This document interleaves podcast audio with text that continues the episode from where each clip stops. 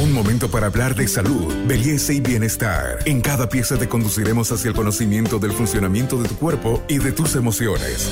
Para avanzar hacia una mejor versión de ti mismo, esta es una sana idea de Pharmacore para que te mejores.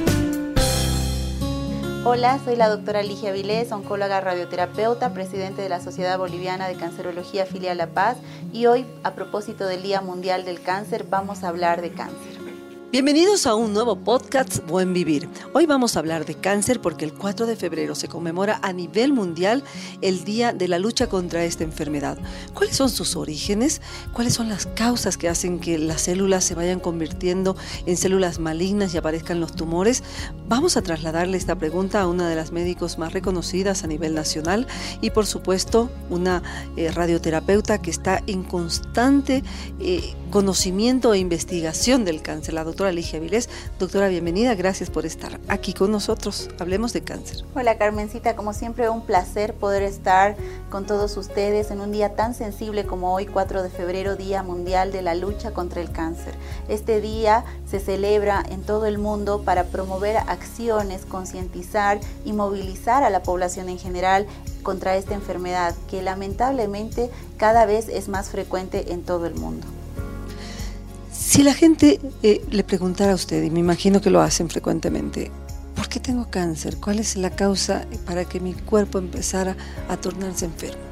Bien, muy buena pregunta. Es la más frecuente en la consulta y en realidad la palabra cáncer engloba a más de 200 entidades distintas que se caracterizan por un crecimiento anormal y excesivo de células de distintas localizaciones. Es así que existe, por ejemplo, cáncer de mama en la mujer, cáncer del cuello del útero, que de la matriz de la mujer, puede haber cáncer en los pulmones, puede haber cáncer en próstata, puede haber cáncer en la piel, en los músculos, etcétera decir que existen muchos, muchos tipos de cánceres y por esa razón es que no existe una causa específica. Lo que sí sabemos es que más de un tercio de todos los cánceres se pueden prevenir. ¿Qué significa esto? Existen factores de riesgo que predisponen a que podamos desarrollar esta enfermedad como hábitos de vida saludables.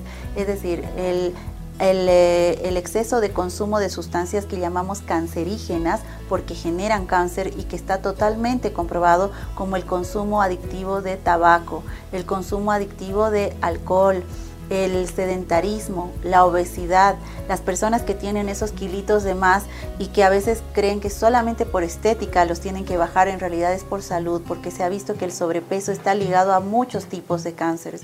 Las dietas pobres en, fruta, en verdura, algunos virus también pueden provocar el cáncer, como en el caso del cáncer de cervix, el virus HPV, que es un virus de transmisión sexual.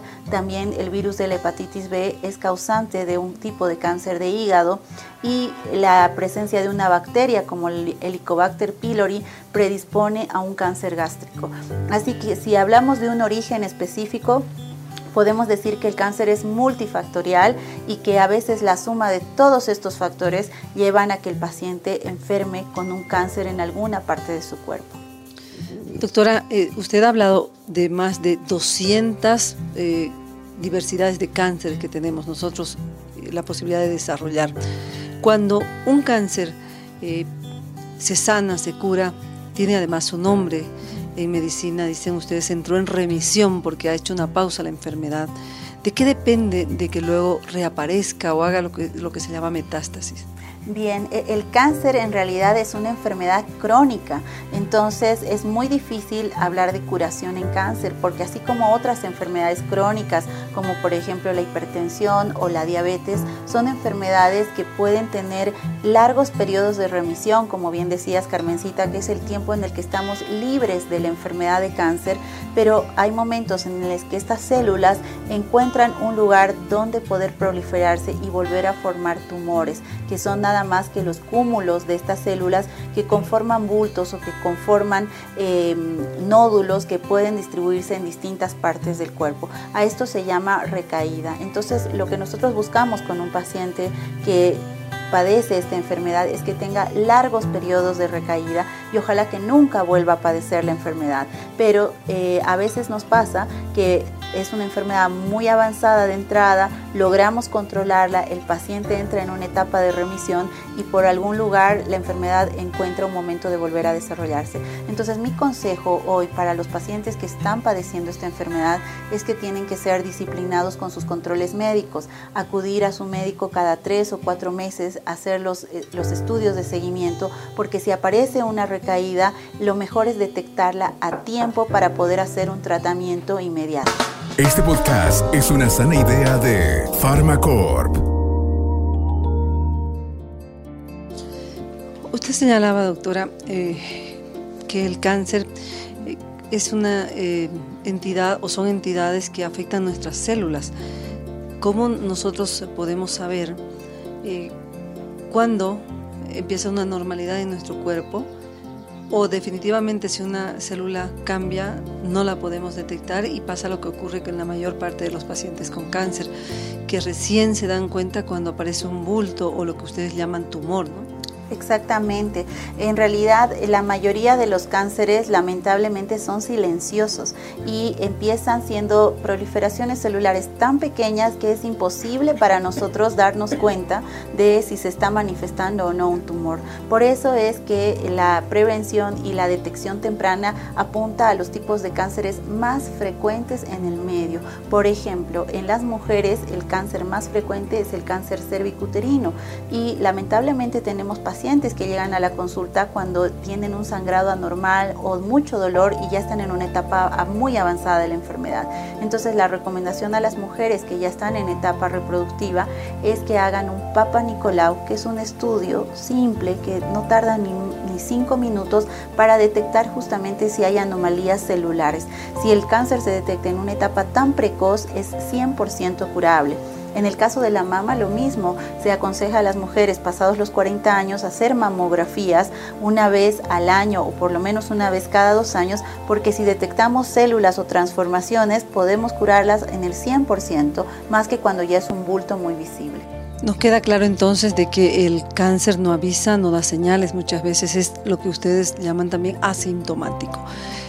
¿Qué nos puede ayudar a reducir estos niveles de mortalidad que tenemos en Bolivia? Hombres, mujeres, el tema del de la próstata en los varones, cáncer de cuello uterino y de mama en las mujeres. ¿Qué es lo que nos llaman ustedes los oncólogos a hacer en esta fecha? Bien, la verdad que gracias por la, por la pregunta, porque en realidad eh, pienso que el día de hoy el mensaje más importante que le podemos dar a toda la población es que la, la forma más poderosa para prevenir esta enfermedad es la información. Yo pienso que si todos hablamos de cáncer, sabemos lo que es, le perdemos miedo a esa palabra tan atroz, a esa palabra a la que escuchamos y temblamos la palabra cáncer, pero si nosotros la normalizamos y nos informamos acerca de cuáles son los tipos más comunes de cáncer en la población, tanto en mujeres como en varones, y estamos alertas a los síntomas y a la forma de cuidarnos, es la forma más poderosa que tenemos para poder prevenir, para poder detectar a tiempo y para poder enfrentar esta enfermedad.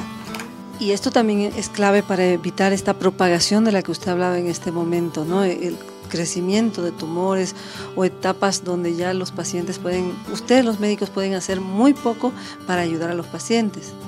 Exactamente, en una etapa avanzada de la enfermedad nosotros ya solamente hacemos lo que se llaman cuidados paliativos, que son tratamientos para evitar el dolor, el sufrimiento y que el paciente eh, lleve esta etapa tan avanzada de su enfermedad en la forma más humana eh, y, y digamos, menos dolorosa posible, pero lamentablemente son etapas en las que ya no podemos curar al paciente. Queremos ver pacientes en etapas más tempranas donde todos los tratamientos tienen una mayor posibilidad de éxito.